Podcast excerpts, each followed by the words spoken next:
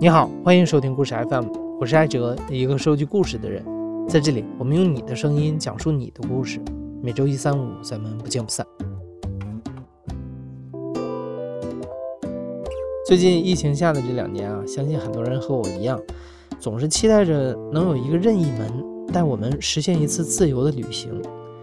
所以，故事 FM 和爱彼迎共同发起了“家的任意门”系列节目。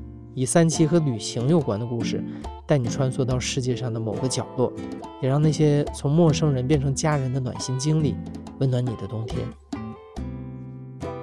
当我们到人生地不熟的异乡去旅游啊，无数种意想不到的窘迫情况可能都在等着我们，而这个时候，没有熟悉的亲朋好友在身边，能解救我们的，往往是一些陌生人。本期节目的三位讲述者都曾经在爱彼迎邂逅了解救过他们困境和心情的陌生人，他们或许是初次谋面，甚至有点语言不通的房东，或是意外结伴一同踏上旅程的伙伴们，他们都在旅途中感受并传递着一种家的温暖。不知道你是不是也和我一样，十分想念曾经在旅途中相识的那些远方的家人们，很想对他们说一声好久不见。提示一下，今天节目的第一位讲述者的故事是在世界上最著名的野生动物保护区之一——南非克鲁格国家公园附近完成录制的。这里生活着上百种的鸟类和昆虫，所以你可能会在背景音里听到蝉鸣以及鸟叫的声音。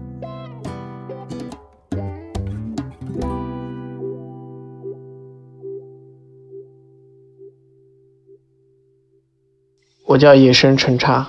我来自湖南长沙，今年三十二岁了。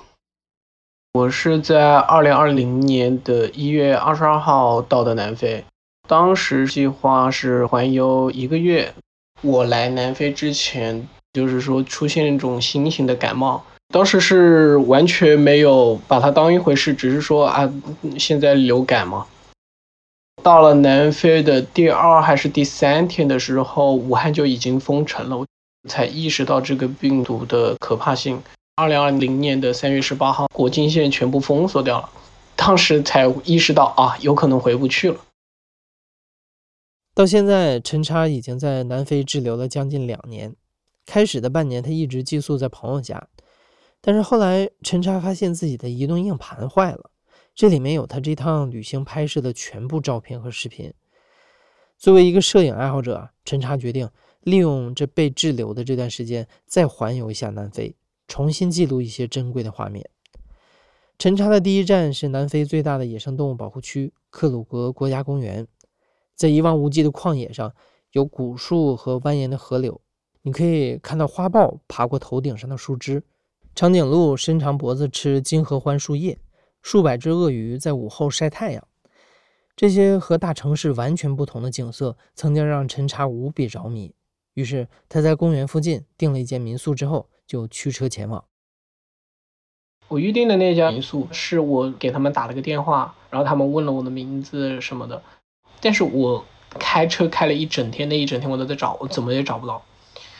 后来我就准备放弃了，实际上把车一停在路边，我就看见一只长颈鹿站在路边，我当时就下车就去拍照嘛，拍着拍着那只长颈鹿就从大路走到了一条小路里面。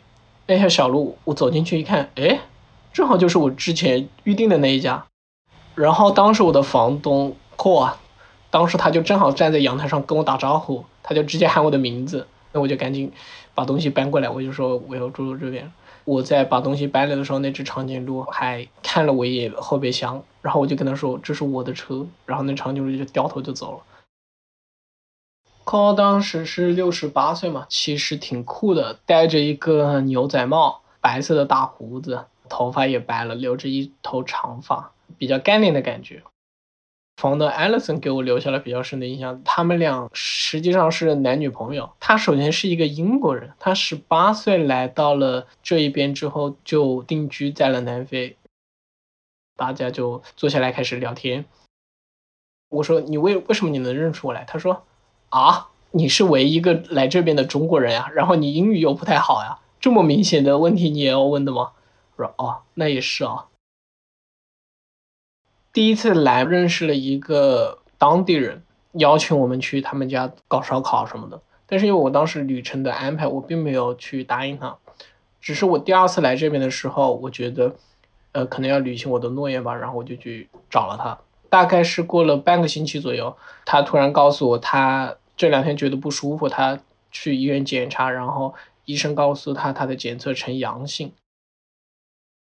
我当时就被吓了一跳。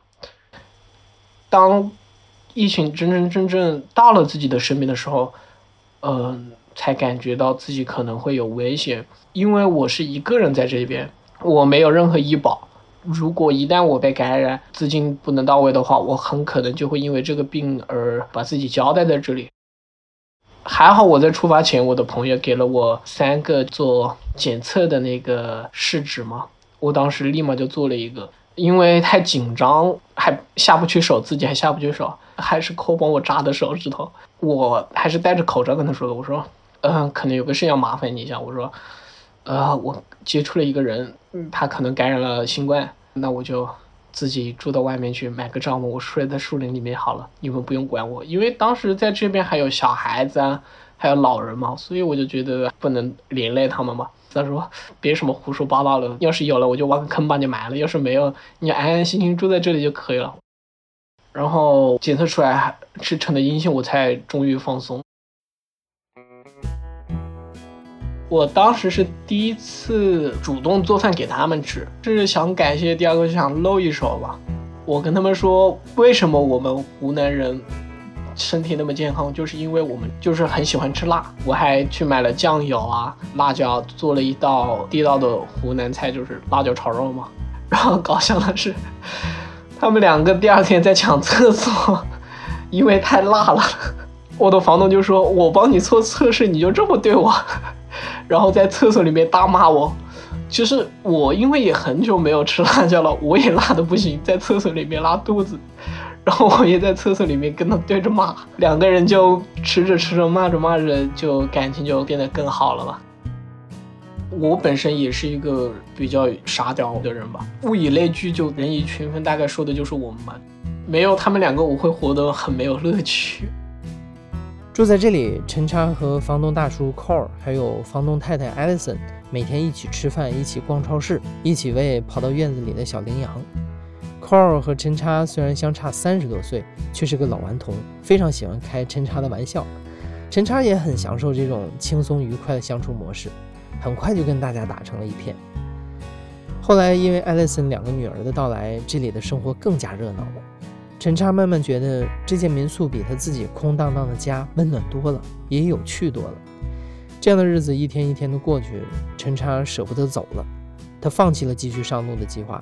留在了 Core 和艾丽森的身边，但就在陈查享受着这种平静又吵闹的生活的时候，一个意外发生了。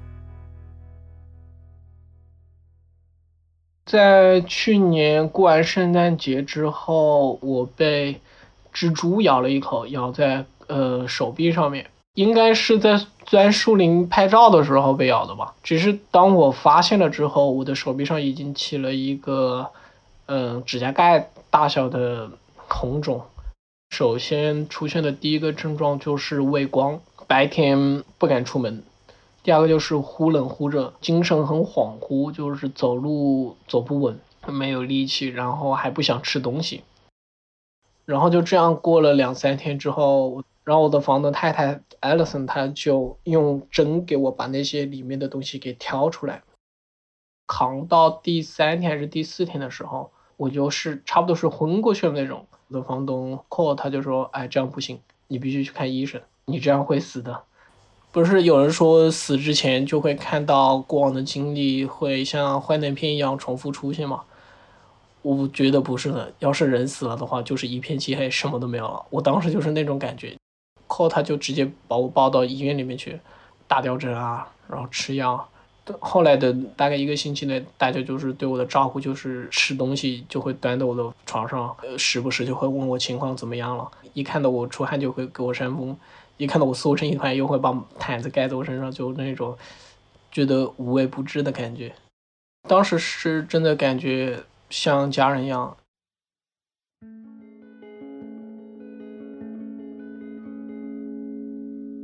我是没有兄弟姐妹的我是独生子女从来没有感觉过兄妹或者姐弟之情这种。像我的父母也是从小就锻炼我的独立性不会太多的给我一些当我需要照顾的时候的一种照顾。一般我都是自己熬就熬过去了。第一次就是尝试这种被照顾的感觉，其实还挺好的。经历这件事。有一天晚上，我买了一大桶冰淇淋，然后大家都吃冰淇淋嘛。吃完之后，后来我就对我房东太太说：“我说谢谢。”她说：“谢什么？”我说：“呃，所有的一切。”然后房东太太就突然哭了一下，就给了我一个拥抱。我不是那种喜欢拥抱的人，但是那次拥抱感觉确实还不错。可他其实也在旁边掉眼泪，旁边看着他就。呃，我也要，我也要，然后就从后面抱住我们两个。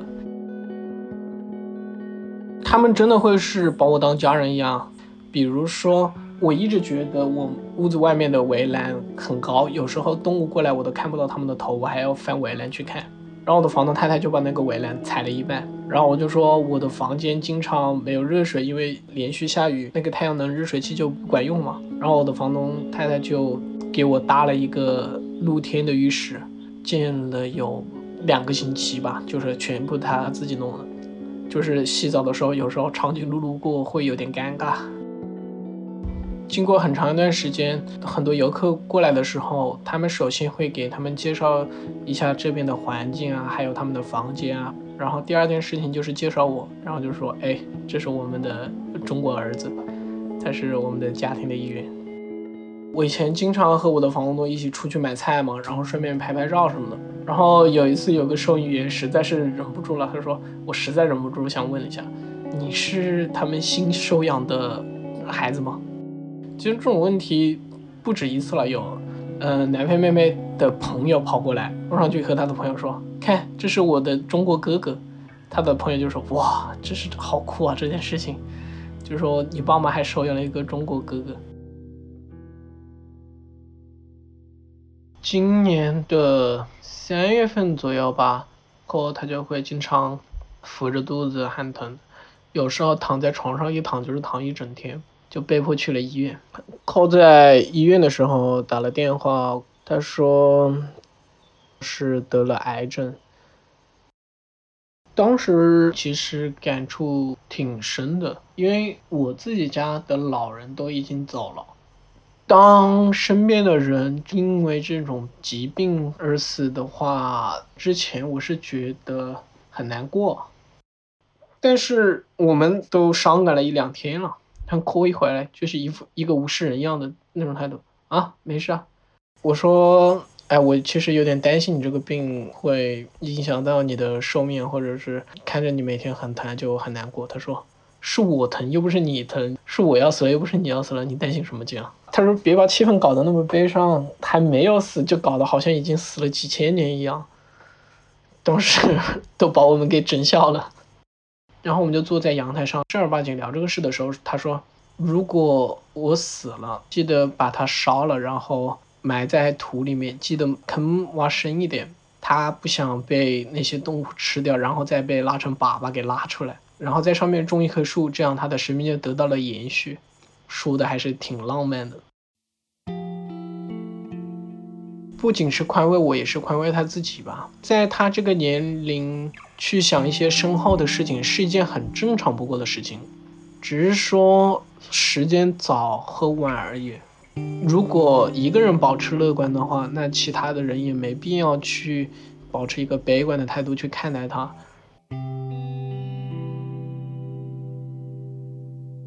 我和口海艾 s o n 现在已经认识了十六个月了。我现在所经历的这些事情都是我始料未及的事情。今年十月份的时候，国航开通了呃网络购票，我买了一月份回国的机票。在这边的生活就像做了一场梦，那梦该醒的时候还是得醒呀。在这边已经习惯了，早上第一件事是跟我的房东 say morning，然后互相问候。出去看一看有没有长颈鹿过来，然后喂一喂小羚羊啊。我其实没有办法想象，我回到我自己的嗯家，面对空荡荡的房子，我其实内心深处知道，我这一走很可能就是永别，就可能再也见不到他们了。只能说希望他们尽量活得长一点，身体健康一点，然后疫情早点过去。还有机会再来这一边看望他们。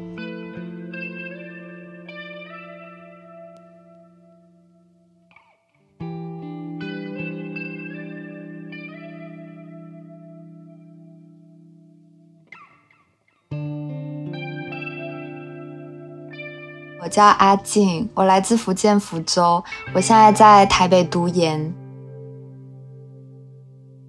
下面这位讲述者阿静，二零一六年的时候曾经在台湾做交换生。他去台湾读书的理由很简单，从小他就喜欢台湾的乐队五月天。四个多月的交换生期限结束之后，阿静和另外三位同学踏上了环游台湾的毕业旅行。在路上，一场始料未及的暴雨让他们结识了另一位志同道合的房客朋友。某一个晚上，我们是决定要在一个叫鹿野高台的地方露营。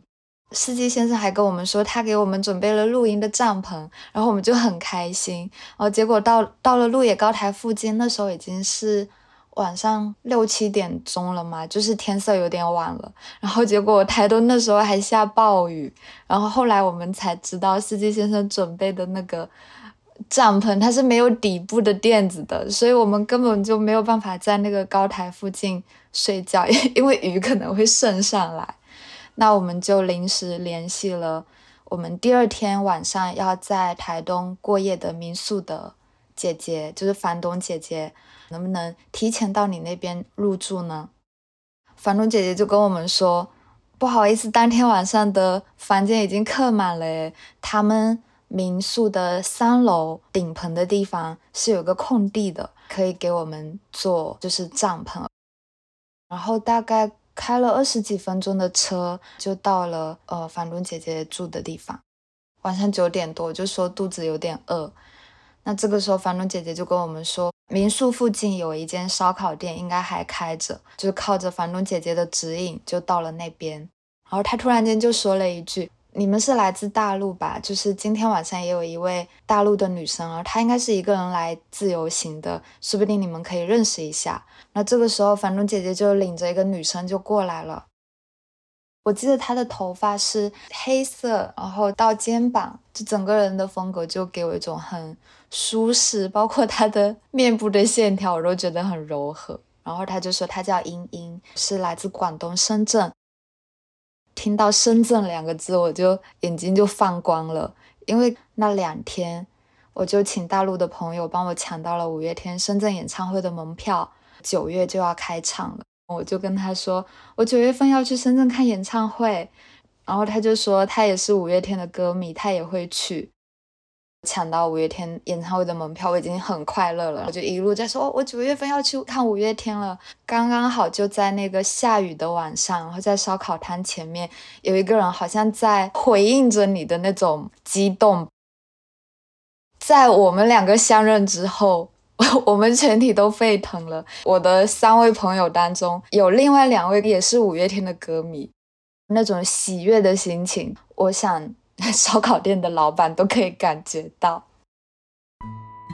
那天晚上是九点多，下雨过后，所以台东的街道是有点湿漉漉的。然后我们就带着烧烤回到了民宿，坐在民宿的老旧的藤椅上面围了一圈，然后就在那边吃烧烤。聊着聊着，突然间房东姐姐她就跟我们说，今天是英英的生日。然后我们又整个哇，就是这种很巧合的事情。那一天刚好我们包车的司机先生，他有送两个超级大的西瓜给我们。房东姐姐帮我们切了西瓜之后，放在那个茶几上面，然后就当做生日蛋糕。然后我们就围着西瓜，还有一堆烧烤，帮莹莹唱生日快乐歌。然后他们家还有猫，就在那个藤椅上面打盹。你刚好碰到一个陌生人，你们都是来自一个地方，然后你们在一个岛上相遇，这个人跟你有着同样的喜好，你们听一样的歌，喜欢一样的人，然后刚刚好这一天又是他的生日，就是那个氛围特别的美好。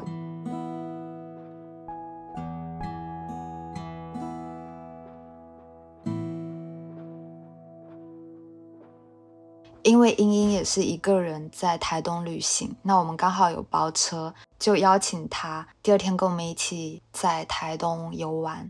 我们一路在车上都放五月天的歌，大家都是轻轻的附和，然后有时候会突然间大声，就是在很激动的时候，比如说我和我最后的倔强，呃，不知道为什么就突然间大声。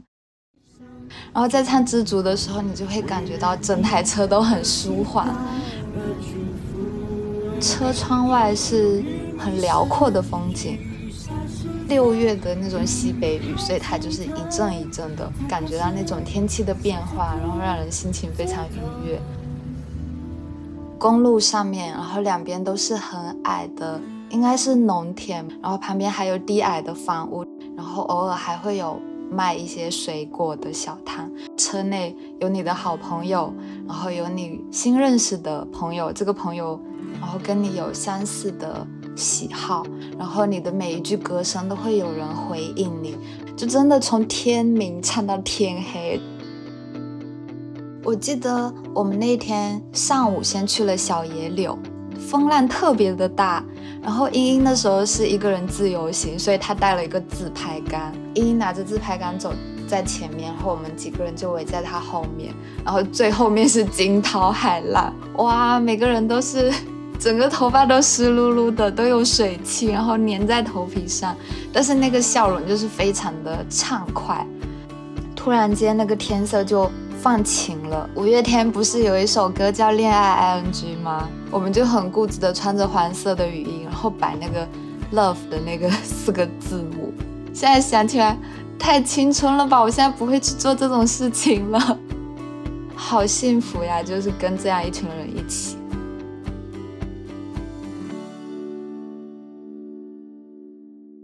然后实际上跟英英游玩的天数就只有 刚刚认识的那个晚上，还有第二天我们一起畅游台东。可能是因为他没有订到那一天晚上的房间，所以他要去台东的另一间民宿住。他就拖着行李箱走进了嗯民宿的巷子里面，然后他就转头望了我们一眼。我们几个都在车上没有下车，然后他就走进去了。我还看到他的眼睛就是有点红红的。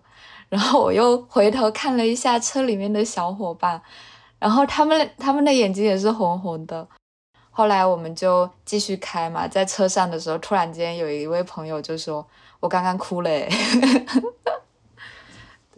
我就觉得这种感觉很神奇，因为其实我们就只认识了一个晚上加一个白天，但我不知道为什么在那个时候分别，还是觉得有点感伤。我就一直告诉自己，以后还会见的，我们九月份还会再见的。过了一个月之后，是五月天新专辑发布的日子，然后那时候他就有唱《如果我们不曾相遇》，就是新专辑里面的歌。然后我就会想到当时在台湾，我跟我的好朋友是怎么相遇的，我跟英英是怎么相遇的。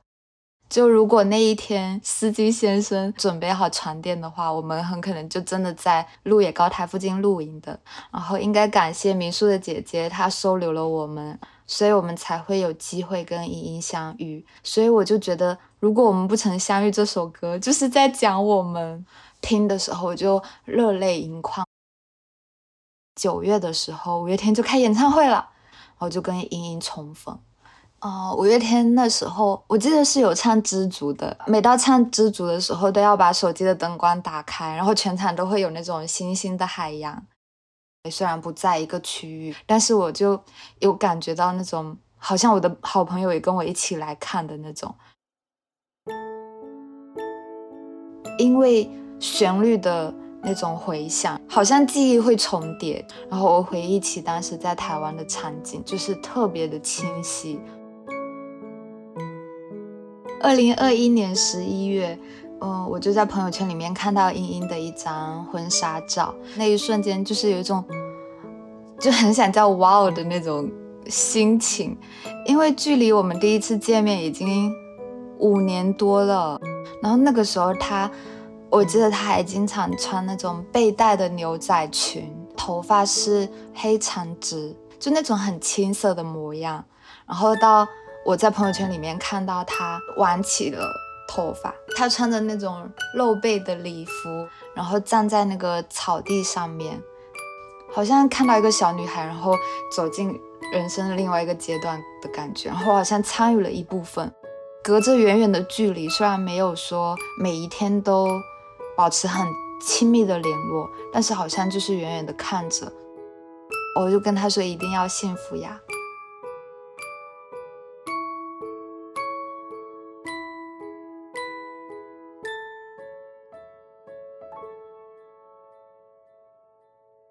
我叫 Holiday，我目前生活在广州，今年三十岁，是一名自由职业者。我是二零一九年九月份的时候去的塞尔维亚，这个当时是我计划了蛮长时间，然后去的时候是我一个人去的。在塞尔维亚，基本上你走到哪儿全部都是晴天，在大街上有那个喝啤酒、喝咖啡的文化，就是上午。很多人就已经坐在户外，九月份嘛，那个落叶这样飘下来，然后他们就那样坐着，阳光就洒在他们身上，他们也没有做任何其他的事情，就不会说就一直翻手机啊或者什么，所以就是整个人的心情特别好，前面的旅程非常非常愉快。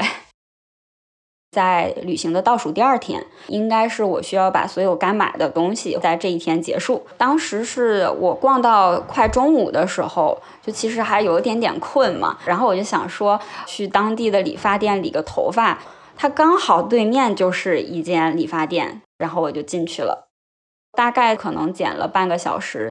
然后结果想要付款的时候，我就发现就是装所有的钱卡和身份证件的一个小的钱包不见了，因为我之前买了一个袋子，就直接放在了他们的座椅上。我当时的第一反应就是完了，这个事情一定是在理发店发生的，就想说这个店里是不是会有监控。真的有一个专门的监控室，当地的那个大叔形象的人坐在监控室里面，然后他就往回大概到了一个小时左右的这个监控，然后我就从我进店开始一直看，就整个过程中发现没有人靠近我的包，就是那个时候是真的慌了，那我就完全想不起来是在哪儿丢的，而且那个范围就很大了。我的第一个反应其实是我到底能不能走出这家店。然后人家就把店长找来了，四十到五十岁左右的一个女士。人家店长其实跟我说的第一句就是，就是现在证明了这个不是在 这个店里丢的。就是他说前半句的时候，我就在想，他后半句是不是说，那你看你这个钱都没有办法给了，或者怎么办？还是说去怀疑你是不是就是没有钱，然后故意来这儿，相当于那个霸王餐消费一下的？人家店里还好多个人，因为他们比较偏俄国人的那个长相嘛，就很高高大大，很怕 把你撵出去怎么样？但是接下来就跟我说，我来帮你赶快看一下大使馆的地址，然后他就上网在那个监控室的那个电脑里面查，然后最触动我的是送我到门口，他还给了我两千块钱。就我大概剪头发是当当地的四百块蒂纳尔，相当于国内的人民币几十块，但是他给了我两千块，然后我就很懵，他就跟我说，呃，这个钱你拿着打车去大使馆，然后剩下的钱你就留着今天晚上吃饭。两千，其实，在他们国家真的还能做挺多事情的。他们吃一顿非常非常好的，像比如说我们在国内类比的话，一个很精致的 brunch，也就才一千块钱吧。我还跟他说了，因为我是过来旅行的，过两天就要走了，我基本上也没有办法再把这个钱还给你们了。他们就说这个没有关系，就是最重要的是你能安全的回去。我我当时就一下子不知道说什么好，后面他就一路送我，把我送到门口，帮我去招一个那个出租车。他就跟我说了，不好的事情就已经发生了，然后你不用说过于慌张或者是担心了，希望你能顺利的解决。我印象中四点左右的样子，那个阳光挺强烈的，然后我就看那个光照在他们那个头发上，就是还反光的，我就当时觉得，我天呐，这两个人真的是自带光环了。其实没有流眼泪，但是就是那种你需要拼命忍住的那个感觉。当时还跟自己说，我我一定要把头发留长。等我下一次再来这里剪头发的时候，可能两三年之后，然后加上我原本剪头发那四百，我一定这两千四我就还给人家。我直接去了大使馆，然后发现大使馆没有开门。突然意识到，就是第二天应该是中国的中秋节，它是这个法定假日，然后我就只能先去附近的警局先报了案，然后帮你做这个记录登记，然后看看四十八小时之内其他的人捡到的话能给你送回来。他跟我说四十八小时这个事儿时候，我就没抱希望，就是很崩溃。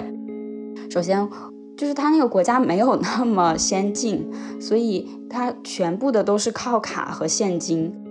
然后我又丢了所有的银行卡，其中有一张是信用卡，有这个被盗刷的危险。当时很想做一个动作，就是去挂失，然后发现做不到，因为我在国内的那张电话卡就一起放在钱包里面，然后也不见了，没有办法收验证码挂失。除了所有的现金、银行卡和内地手机卡，Holiday 的身份证还有港澳通行证这些对他来说非常重要的证件也一起丢失了。所以从警局出来之后，Holiday 几乎把当天去过的所有地方又走了一遍，甚至在同一个站台再次乘坐了上午乘坐过的列车，在座椅夹缝处反复寻找钱包的踪影。虽然他知道这班列车和上午乘坐过的甚至都不是同一班。但是丢失钱包的慌乱使他的大脑一片空白，也驱使他一定要做点什么来挽回损失。当然，忙活到晚上九点多，Holiday 也没有把钱包找回来。看着仅有的两千块钱，Holiday 不敢花。交通和餐食这种最平常的旅行开销，现在对他来说都是大难题。如果再遇到什么突发状况需要花钱，他会更加窘迫。但是咕咕叫的肚子告诉 Holiday。自己已经一整天没吃饭了，于是 Holiday 买了街头最便宜的烤玉米，边吃边失落地走回了当天预定的民宿。找了一天无果，然后回到民宿。这一天我还是住在市中心的一家民宿，我就坐在民宿的沙发上，喝着前几天买的那个精酿啤酒，越喝越苦。最后一天订了一个在河边上的一个船屋，比较偏远，因为我想说可能要自己好好休整一下。然后他那是之前就订好的，是给过钱的嘛？怎么去是一个问题，因为我肯定中间还会有个比较多的交通这个费用的产生。我是到了晚上，我才跟第二天要住的那个民宿的房东联系，房东叫 Nicola，然后我就跟他说了这个情况，然后我还问他有没有什么比较便宜的办法可以去。他就说：“这个你不用担心，我会明天叫一辆车去接你。大概中午的时间，他就来接我。过来之后，我发现哦，是一个很帅的小伙。然后他就跟我说他是 Nicola，我就说哦，原来这个是房东本人来的。就也没想到是一个挺年轻的小伙子，他没有到达那种明星级的程度哈，但是让人看着非常舒服。他就很爱笑的这么的一个形象，很开朗。”他是自己应该是住市中心的，真的是专门来接我，然后把我送到民宿之后，他就主动提出来说：“我给你留一些现金。”我说：“不用了，因为之前不是还有那个理发店的人给我的两千块，我就除了买一根烤玉米，什么都还没花。”然后他就说：“你这个钱可能不一定够，这样吧，我给你留五千块，也相当于人民币的可能三四百块吧。”我我当时就也很懵，因为我住他的民宿也差不多是这个价钱，再加上人家又专程去接我呀什么的，就人家给我留五千块，人家真的是就没赚钱，白忙活了。但他就跟我说了一句话，说你虽然就是这个旅程发生了一些很不好的事情，但是你也不要委屈自己。我自己在那个露台上晒太阳的那一个下午吧，完全就很平静。你也不用在一个就是游客的心态去想我接下来该去哪儿啊，或者是旅程当中发生这个事情，我接下来回国了之后，我要怎么处理这些事情啊？当时就没想。其实会想了蛮多，这两天遇到的一些好心的人，包括可能我发生了这个事情之后，有比如说发朋友圈啊，然后其他的一些平时可能跟我好像都没有联系的特别紧密的一些朋友，去问要不要给你转点钱或者怎么样，然后就觉得是一个很特别的中秋节。第二天上午大概十一点左右的样子，他还。主动又来接我，然后又把我送到机场。下了车，他帮我拿行李，然后还跟我说，就是要不要再留点钱给你？会不会在那个飞机上，就是还需要买点什么东西？我就跟他说不用了，不想再多要他任何的钱。后面分别的时候，我是就没有拥抱啊，是一个非常郑重的跟他握了手。包括在飞机上，包括我可能回来之后的一小段时间，就感觉陷在那个里面都没出来。就是头一次，你就觉得丢东西居然也能这么美好。因为你像我们出去旅行，隔一段时间回来，可能整理整理照片呀，发点这个东西啊，也就结束了，肯定都会慢慢淡忘的。但是正是因为遇到了这些。很特殊的事儿吧，脑海里面留下的这些人的这个形象，包括可能某一些细节，特别特别清楚。回来我还自己还写了一篇游记，当时还写说，等我过两年的时候，我一定还再去一下这个国家。没过多久就轮到疫情，最开始的时候就是大家国内都已已经非常非常紧张了。但到后面突然国际上也很紧张的时候，有一段时间还出了那个新闻，说什么塞尔维亚物资啊什么的很紧张，没有口罩。然后我当时第一反应就是赶紧联系他，我就问他你们那边需不需要口罩？然后他当时就说不用，政府收了很多，中国呀各个国家就是捐给他们的。我当时还问他，我说你还记得吗？大半年前吧，然后我我是那个丢了钱的人，然后你还送我去机场。他说当然记得呀。我还挺开心的，就是不管怎么样，你还是给他也留下了一个印象。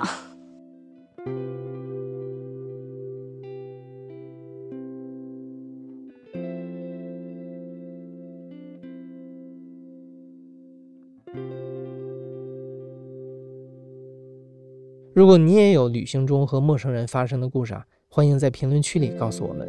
现在到爱彼迎 App 搜索“好久不见”这四个字。回味只属于你的旅行记忆。你现在正在收听的是由故事 FM 和爱彼迎共同发起的《家的任意门》系列策划节目，我是主播艾哲。本期节目由赵真怡制作，内容策划陈诗，声音设计孙泽宇。接下来的两期，我们会继续和你分享那些旅行中的温暖故事，欢迎关注。感谢你的收听，咱们下期再见。